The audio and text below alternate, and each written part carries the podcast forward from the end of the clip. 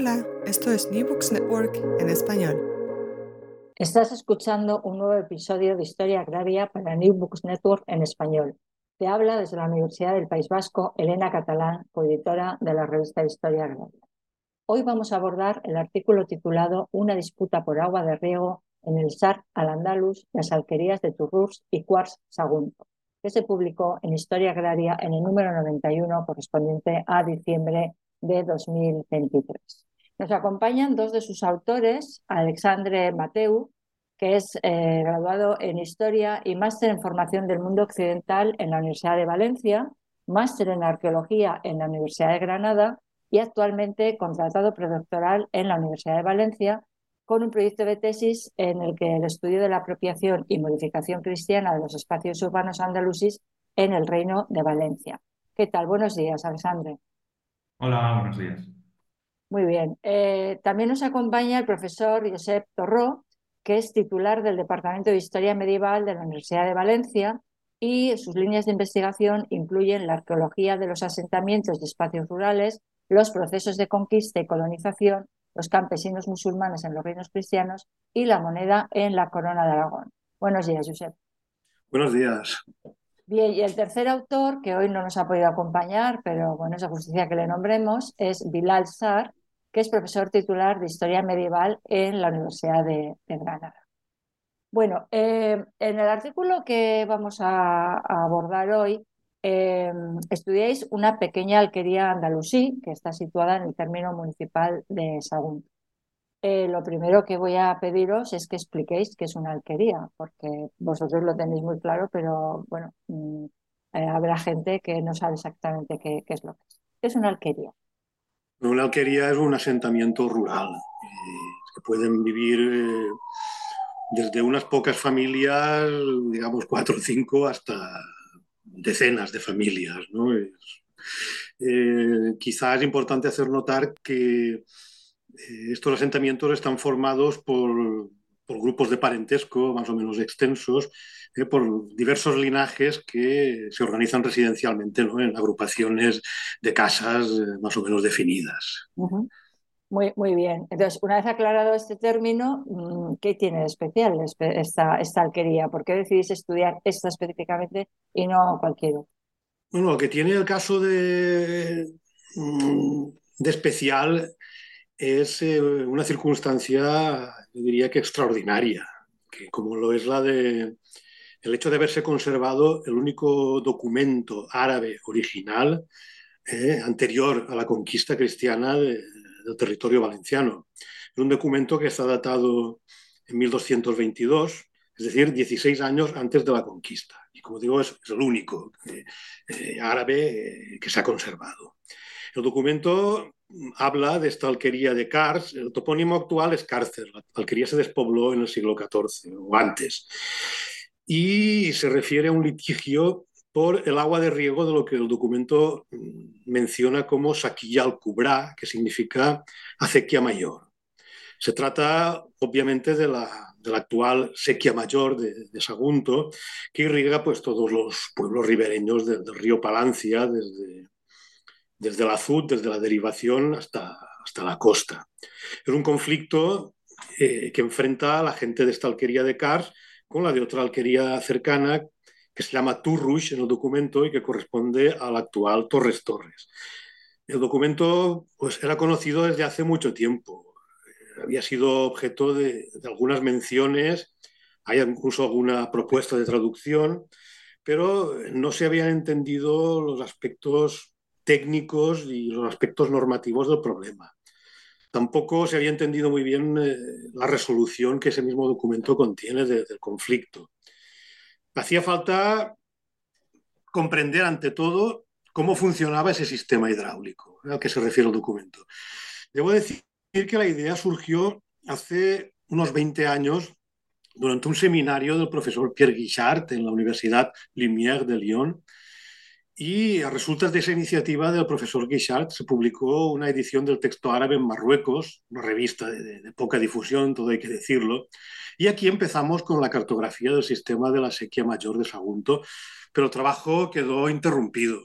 Y ahora, pues, eh, pues lo hemos concluido con, gracias a la traducción castellana de Alzar y, y al trabajo de campo de Alexandre Mateu, que ha sido fundamental para esclarecer pues, la naturaleza de este problema hidráulico que se registra en un pergamino como este, que es absolutamente singular. Ya, o sea que lo que avisa, lo que hacéis en este trabajo es aunar la fuente documental, fuente documental además extraña, porque por lo que decís también en el trabajo, eh, sobre todo lo que tenemos es normativa, normativa religiosa, ¿no? De, del Corán, etcétera. O sea que este es un documento privado, tiene importancia precisamente por esto, más la arqueología, que en los últimos años también ha avanzado, avanzado mucho, y para estudiar un problema que está en la actualidad, que es el uso eh, del agua, ¿no? bien escaso en una zona con mucha irregularidad hídrica. ¿no? Entonces, eh, a ver, eh, este matrimonio, pues el análisis de esas, de, esas dos cosas juntas, ¿qué, qué, ¿a qué os ha llevado? ¿Qué conclusiones os ha llevado? Pues eh, claro, el, tema era intentar eh, entender el documento lo mejor posible para intentar sacar de ahí unas conclusiones que, mm, que, fuera, fueran válidas ¿no? en algún sentido. Claro, el tema era ver espacialmente o ubicar los sitios eh, que se mencionan en el documento para poder entenderlo bien, porque como ha dicho el profesor Torro, claro, mm, había, se había hablado mucho del documento, pero no se había podido analizar en profundidad. Entonces, pues lo que hicimos es, vale, a partir de todas las evidencias con las que contamos, podemos eh, identificar el, espacio de estas alquerías y pues a partir de ahí lo que se hizo fue, pues primero ver, en, estos casos lo primero que hay que hacer es analizar los topónimos. Los dos topónimos eh, los teníamos claros. Tenemos la torre de la alquería de Cárcel y tenemos eh, la alquería de Torres Torres, que es actualmente un pueblo, ¿no? La acequia mayor, más o menos, es conocida, actualmente se conserva. Y a partir de ahí el tema es ver eh, si puedes ubicar eh, las huertas de, estas alquerías. Lo conseguimos de momento con, con la de Cárcel, ¿no?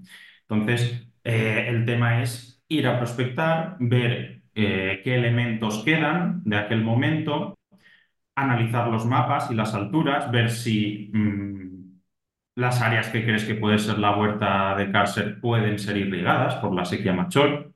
Entonces, el trabajo fue, eh, son sacar todas las, las pruebas, que, las evidencias posibles mm, de todo tipo, documental, arqueológico, mm, estructuras que aún restan, eh, espaciales, cotas, porque claro, una acequia debe ir hacia abajo. Entonces, eh, por ejemplo, uno de los problemas que, tuvimos a la hora de estudiar el caso era que eh, sabemos dónde está la torre de la alquería de Cárcel, está rodeada por un llano que actualmente se llama Cárcel, pero todo ese llano, número uno, está en la ribera contraria del Palancia a la que pasa la acequia, por tanto no podría ser irrigada por la acequia, y número dos está una cota superior de la acequia. Por tanto, todo ese llano que rodea la torre donde se sitúa la alquería no, podía ser irrigado por la acequia. Por tanto, ahí había un problema. Entonces, eh, se tuvo que ir buscando hasta que se encontró un sitio evidente, eh,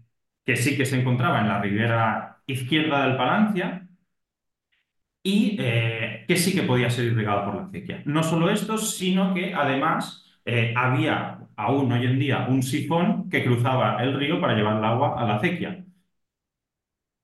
Esto era una primera evidencia, ¿vale? A partir de ahí tienes que eh, tener más. Por ejemplo, otra evidencia era que al lado del sifón se encontró una, una cenia y tanto el sifón como la cenia llevaban el agua hasta una balsa. Discúlpame, ¿qué, es la cenia? Que yo no sé. Sí, una, perdón, una cenia es eh, una estructura eh, mediante la cual pues, se excava un pozo y eh, con, pues, con... Una noria de sangre, diríamos. sí, una noria de sangre mediante un sistema de arcaduces y, y, un animal, normalmente. Sí, claro, claro, porque además toda la terminología que estés usando es árabe claramente que son en esto, bueno, pues claro, los que eran los maestros del regadío en, esta, en esta época, pero bueno, para los que vivimos en territorio húmedo de la península, muchas de las cosas nos es totalmente ajena. Bueno, discúlpame, te he interrumpido. Sí, sí, tranquila. No, eh, claro, el, tema es que se encontró también la cenia, la noria de sangre, que llevaba el agua hasta una balsa. Y esta balsa, como en muchos otros pequeños sistemas hidráulicos andalusíes, pues era la encargada de pues, moderar, eh, dosificar el caudal que iba a riego, que iba a cada huerta. Entonces se encontró todo esto a nivel físico y después a esto le, tienes que añadir una investigación más documental, recopilar todos los documentos que hablen de la zona y ver si eh, cuadra con lo que tú has visto en el campo. Entonces, por ejemplo, pues sí que hay documentos que hablan de un molino que se situaba justo en la misma zona, a unos 100 metros de del sifón y de la, de la noria y de, y de la balsa. Un molino en funcionamiento en época medieval que normalmente en las huertas andalusíes estos molinos se sitúan al final de, los sistemas hidráulicos. Por tanto, tienes que cuadrar todo tipo de, de evidencias para ubicar el sitio y así poder reconstruir cómo sería en época andalusí todo este sistema de regadío. O sea que tenéis ahí un trabajo de cartografía importante, ¿no? De, tener que, colocar. Y se me estaba a mí ocurriendo, ¿y tenéis alguna evidencia de, producción o de, cómo influía todo este sistema en la productividad agraria. Me imagino que esto es muchísimo más complicado para esta época porque la documentación, eh, no sé si, no, no tengo ni idea de eso, estaba yo pensándolo aquí al hilo de lo que estabas tú diciendo. No sé si tenéis documentos de producción, tipo lo que luego habrá eh, más adelante con el diezmo o, algún tipo de impuesto o algo así que os permita ver si estas infraestructuras eh, mejoran la productividad o no. Sí, a ver, en principio estas huertas eh, se dedicaban a priori para tener unos cultivos intensificados en su rendimiento, es decir, para tener una pequeña área en la cual se produce más, se producen incluso más cosechas al año y tener cierta seguridad en su cosecha, es decir, para que si viene una sequía, que es muy habitual en estas zonas mediterráneas, eh, asegurar de alguna manera que tu cosecha se va a producir, que, va a dar frutos. Eh, por tanto, eh, es, un poco esto. Y además, como siempre se ha dicho, estas pequeñas huertas permiten introducir ciertas plantas que, que, no eran propias del clima mediterráneo, ¿no? plantas que necesitan más humedad constante. ¿Y producirían para el mercado? ¿Qué ciudad hay por ahí cerca? Bueno, según tú habéis dicho, la propia Valencia. Eh, esto tampoco... A ver, evidentemente habría un comercio, pero la producción a priori se dedica a pues, la, el consumo diario de los habitantes de la alquería. estamos hablando de pequeños espacios, eh, de pequeñas vegas que son propiedad mayoritariamente de los habitantes de la alquería que, tienen la posesión de la vega. Por tanto, evidentemente existiría un excedente que se vendiera seguramente a Sagunto, a ciudades cercanas, pero la mayor parte sería para, para el consumo local. No sé si el profesor Torro. Sí. Y el pago del tributo, claro. Exactamente. Yo, bueno, es que mi mente de historia económica va siempre, se va, se va al lado que se tiene que. Bueno, o sea que habéis identificado esta alquería, el pequeño huerto andalusí, todos los eh, ingenios hidráulicos, pero ¿qué aporta el estudio a lo que es el conocimiento, al conocimiento histórico, al, tema de lo que es la, organización política, la organización social, o en fin, eh, ¿qué aportación tiene desde el punto de vista histórico? Eh, sí, básicamente lo que aporta es estudiar un, caso eh, en el cual se ha podido identificar una alquería y mm, lo que es importante es que confirma ciertas hipótesis que ya se venían produciendo, eh, sobre todo para el caso de la huerta de Valencia, ¿no? y, que, que, nos indican un poco pues, una homogeneidad en esta gestión de los sistemas. Por ejemplo, confirma que la gestión de los sistemas hidráulicos está en manos de los campesinos, de la gente que vive en las alquerías y que comparte el sistema. Y nos evidencia también que hay una primera construcción de estos sistemas, unas primeras alquerías, y que después esto no es un sistema que dure estable durante todo el periodo andalusí, sino que hay alquerías que se van añadiendo con el tiempo. Sería el caso de, de, por ejemplo, que se añade al, al sistema hidráulico, a la acequia mayor, a posteriori, no sabemos exactamente en qué fecha, pero sospechamos por otros estudios que entre el siglo XI y XIII. Y claro, según el derecho islámico, no puede em, tener un derecho preferencial sobre el agua de la acequia, pero tampoco puede negársele el agua a nadie. Por tanto, esto se soluciona dándole a cárcel un derecho a agua excedentaria. Es decir, vosotros no habéis construido la acequia, no tenéis derecho sobre su agua, pero tampoco os podemos negar el agua. Por tanto, os damos un excedente del agua.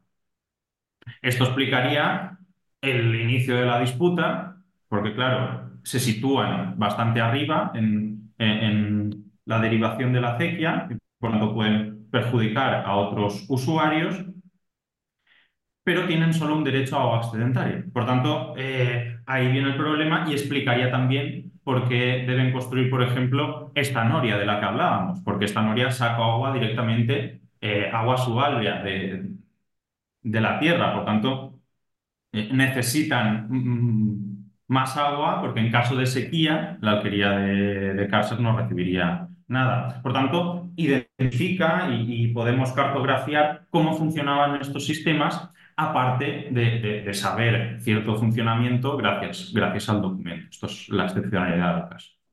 Yo, sobre todo a mí me ha llamado la atención eh, que ponéis encima de la mesa un debate historiográfico que parece que ya tiene cierta trayectoria del papel del Estado, ¿no? que parece que este tipo de infraestructura se pensaba que realmente era el Estado una institución eh, eh, la que invierte en, en, realizar esta infraestructura que bueno, es compleja y, y, por lo tanto no debía ser barata, pero vosotros lo que, lo que mostráis es que no, que en realidad eh, pesa más la, intervención de las comunidades campesinas que las, de, que las del propio Estado. ¿Esto es un caso específico o se puede decir que realmente la tesis del Estado la podemos dejar arrinconada en favor de las comunidades campesinas? Eh, ¿Qué aporta este debate, el caso que habéis estudiado? Bueno, eh, Efectivamente, como bien has dicho, se ha discutido bastante en las últimas décadas sobre la capacidad que tenía el Estado para, más allá de, la creación de, los espacios irrigados, de los sistemas hidráulicos, pues para ordenar la producción agraria, en fin, limitar de algún modo la autonomía campesina más allá de, la exigencia periódica de tributo. El Estado, para existir, pues debe recaudar tributos, eso está obvio, pero hasta qué punto puede ir más allá ordenando o organizando la, producción agraria. Entonces, bueno, el estudio de la estructura física del sistema hidráulico, de la distribución del agua, pues, pues como has dicho, pues muestran pues, que en este caso concreto, pues que, ha sido construido por las comunidades campesinas, pero una vez construido el sistema hidráulico, podía el Estado intervenir sobre él. Esa cuestión también es importante, ¿no? Y en ese sentido, pues la justicia que es de lo que trata este, este pergamino, este documento, podía haber sido un instrumento eh, decisivo con el que podía contar el poder para inmiscuirse en la gestión de la, de la irrigación, ¿no? para determinar por dónde iba el agua, a quién y con qué, con qué regularidad. La justicia en el Estado musulmán está administrada por los cadíes, que, es un, eh, que son altos funcionarios escogidos de un cuerpo de doctores de la ley, ¿eh? los, ulemas, los alfaquíes, una, clase educada que ha sido descrita como aparato jurídico religioso. Pues bien, lo que vemos en el documento es que la intervención judicial no altera el reparto de agua que se establece mediante un acuerdo, mediante una concordia, diríamos hoy, entre la gente de la alquería de Kars, que es como se llama el documento, la gente de la alquería de Kars, y la gente de la alquería de Turrus o Torres Torres. No es el Cadí quien resuelve el litigio, sino las propias comunidades que llegan a un acuerdo, a una solución de compromiso. Lo que hace el Cadí es validar ese acto conciliatorio, hace una legitimación externa, eh, dando fe de que el acuerdo pues, es, concorde, es acorde, mejor dicho, al derecho musulmán. Eh, claro, también es verdad que la actuación del Cadí, pues lo que hace también es contribuir a legitimar la propia función de, de suya como funcionario del Estado y de, de todo el aparato jurídico religioso y en última instancia pues también contribuye a legitimar al Estado, ¿no? al, que, está sirviendo el Cadí. Pero, eh, pero no hay una alteración, no hay una intervención del Estado, eso es a la postre lo importante. Mm, de modo que este caso, pues todo lo concreto y lo pequeño que sea, pues es un buen ejemplo de prácticas locales que priman sobre la administración o la interferencia estatal. Esto que hemos visto en este caso, pues eh, se ha podido comprobar o verificar mediante otros, eh, otros problemas, otros métodos, otros métodos quizá no, pero sí a través de otro tipo de estudios que no, no se cuenta, en este caso con un apoyo tan, tan importante como el documento árabe en cuestión, ¿no? en casos que han sido pues, analizados por otros investigadores. ¿no? El Estado andalusí no organizaba la irrigación en Sagunto, pero tampoco en, en otros lugares estudiados. O sea que es casi como si fuera un derecho comunal de, sobre el agua de, de, la comunidad, más o menos. Eh, por lo menos sí. el, el, pueblo, la comunidad que ha hecho esa infraestructura tiene derecho a su explotación y en el litigio tiene maniobrabilidad para llegar a acuerdos con, con sus vecinos, ¿no? siempre y cuando no, no, no, no vaya en contra de la ley islámica. Sí, tiene el derecho y además la capacidad y la potencialidad de incorporar a nuevas comunidades uh -huh. mediante las normas que, sean, que, que, queden acordadas entre ellos, claro.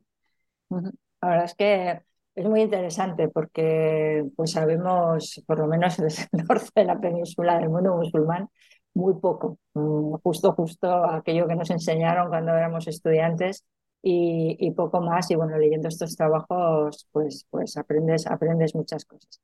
Bueno, pues eh, básicamente eh, yo creo que hemos repasado todo el artículo. Si queréis eh, señalar algo, algo específico, algo que queráis reseñar, alguna dificultad añadida en todo este encaje de documentación y arqueología, pero yo creo que, que habéis señalado, pues este es el momento. Yo solamente, creo que Alexandra lo podría decir incluso mejor que yo, eh, lo fundamental, eh, una, de las cosas que demuestra este artículo eh, desde el punto de vista metodológico es que no hubiéramos entendido el documento sin el trabajo arqueológico, ¿verdad, Alexandre? Sí, claro, la importancia es poder ubicar lo, lo que tú has dicho de la cartografía. ¿no? Si, si tú no vas al mapa, miras qué zonas pueden ser irrigables, cuáles no, pones los topónimos en ubicación, mm, vas al lugar, ves las estructuras que hay, repasas la documentación medieval, incluso moderna y contemporánea, incluso preguntas a la gente de la zona, que muchas veces agricultores en este trabajo, por ejemplo, han participado también eh, algún agricultor y algún regador que te dan información muy válida porque conocen mejor la zona que tú, porque van todos los días a trabajarla. Por lo tanto, eh, si no recabas toda esa información, no puedes entender este documento. Evidentemente, la información que tú tengas del de espacio hoy en día, pues tienes que ir eliminando todas las capas sucesivas hasta llegar al Andalusí y tener cierta imagen de ella. Pero evidentemente, sin, sin el trabajo de campo y en cierta medida arqueológico, es muy difícil. Por otra parte, no, también no se hubiera podido entender el documento, es que no uh -huh. hubiera sido imposible entenderlo. Bueno, yo creo que, que, la arqueología, más allá de lo que es la, la prehistoria en la edad medieval, incluso moderna, está dando mucho juego eh, y está aportando muchas evidencias y muchas maneras de, de, ver la vista. Yo ahora me estoy acordando de un podcast de hace un par de meses o igual algo más que estudiaba también una, una infraestructura hidráulica pues yo creo que era en Murcia, pero bueno, allí, allí al lado, que creían que era romana y luego finalmente resultó ser del siglo XVIII, ¿no? Y bueno, y el pueblo era un poco decepcionante porque decía, decía no me acuerdo, era ya, ahora mismo no me viene el nombre, ¿no? Diciendo, bueno, a ver, tenemos una cosa romana y ahora resulta que vienes y, y nos cuentas que es del siglo, del siglo XVIII, pero bueno, funcionó e hizo su, su papel hasta, hasta épocas hasta épocas muy recientes. Yo creo que, y bueno, en la revista tenemos muchos, muchos trabajos que, que se basan en, en, estudios o en esa conjunción de arqueología y documentos y están, están dando cosas muy, muy, muy interesantes. Pues, pues muy bien, pues eh, encantada de, de, haber charlado con, con, vosotros. Os doy la enhorabuena por, por el trabajo. Es un trabajo minucioso, complicado, y a los escuchantes eh, invitarles a que, a que por lo menos ojen el, el, artículo, porque efectivamente toda esa cartografía está plasmada en, en el artículo, hay mapas, hay eh, pues una serie de evidencias gráficas que nos permiten entender un poco mejor el, el, artículo y yo creo que después de esa conversación, si lo volvemos a leer, pues todavía lo, lo entenderemos mejor. ¿De acuerdo? Pues muy muchas bien, gracias. muchas gracias, Josep Torró, un placer. Gracias, Elena. Eh, y Alessandra Mateu, eh, esperamos veros enseguida con otros trabajos eh, que enviéis a la revista y que podamos, podamos charlar aquí. ¿vale? Y a todos los escuchantes, pues nos volveremos a oír en, pues en más o menos tres semanas, un mes. Un abrazo. Adiós. Adiós. thank you